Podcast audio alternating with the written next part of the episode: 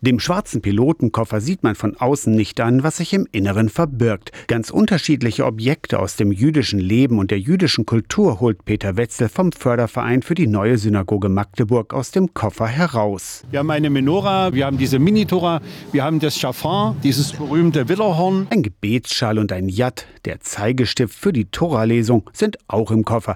Insgesamt über 30 Objekte aus dem religiösen und dem alltäglichen jüdischen Leben. Ein Bildungskoffer. Weil weil wir natürlich aus der gegenwärtigen Zeit auch wissen, dass es sehr viele antisemitische Aktionen gibt, auch von zum Teil Menschen, die null Ahnung haben und jüdisches Leben und jüdische Kultur schlecht machen. Und aus dem Grunde ist es, glaube ich, ein Teil unseres pädagogischen Bausteins. Auch das gehört zu uns. Am Samstag wurde der Methodenkoffer Jüdisches Leben, so die offizielle Bezeichnung, auf dem Alten Markt in Magdeburg vorgestellt für Schulklassen oder Jugendgruppen. Und damit so ein Streifzug durch religiöse Geschichte, religiöse Kultur und auch religiöse Rituale zu machen. Drei identische Koffer hat Peter Wetzel für den Förderverein Neue Synagoge zusammengestellt. Einer in Halle für den Süden des Landes, zwei in Magdeburg an der neuen Synagoge für Nord und Mitte.